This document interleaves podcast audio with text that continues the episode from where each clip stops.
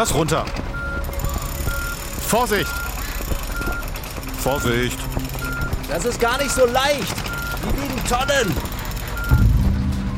Sie sollen in den Westen verkauft werden. Aber für einen Grenzschmuggel sind die Torak-Pferde zu groß. Und jetzt?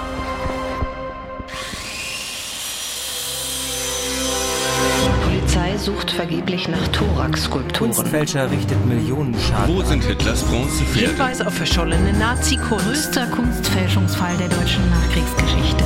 Kunstverbrechen, ein True Crime Podcast von NDR Kultur.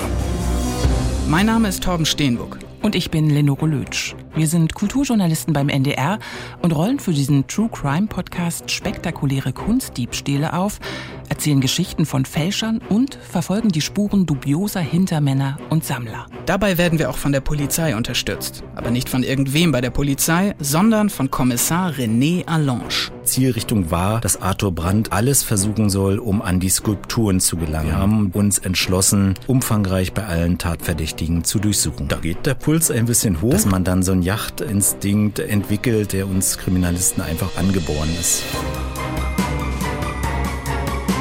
In Kunstverbrechen sind wir ganz nah dran an den Ermittlungen. Wir besuchen Tatorte. Ich habe mich auf diese Baustelle draufgeschlichen und so, jetzt hör mal ganz genau hin.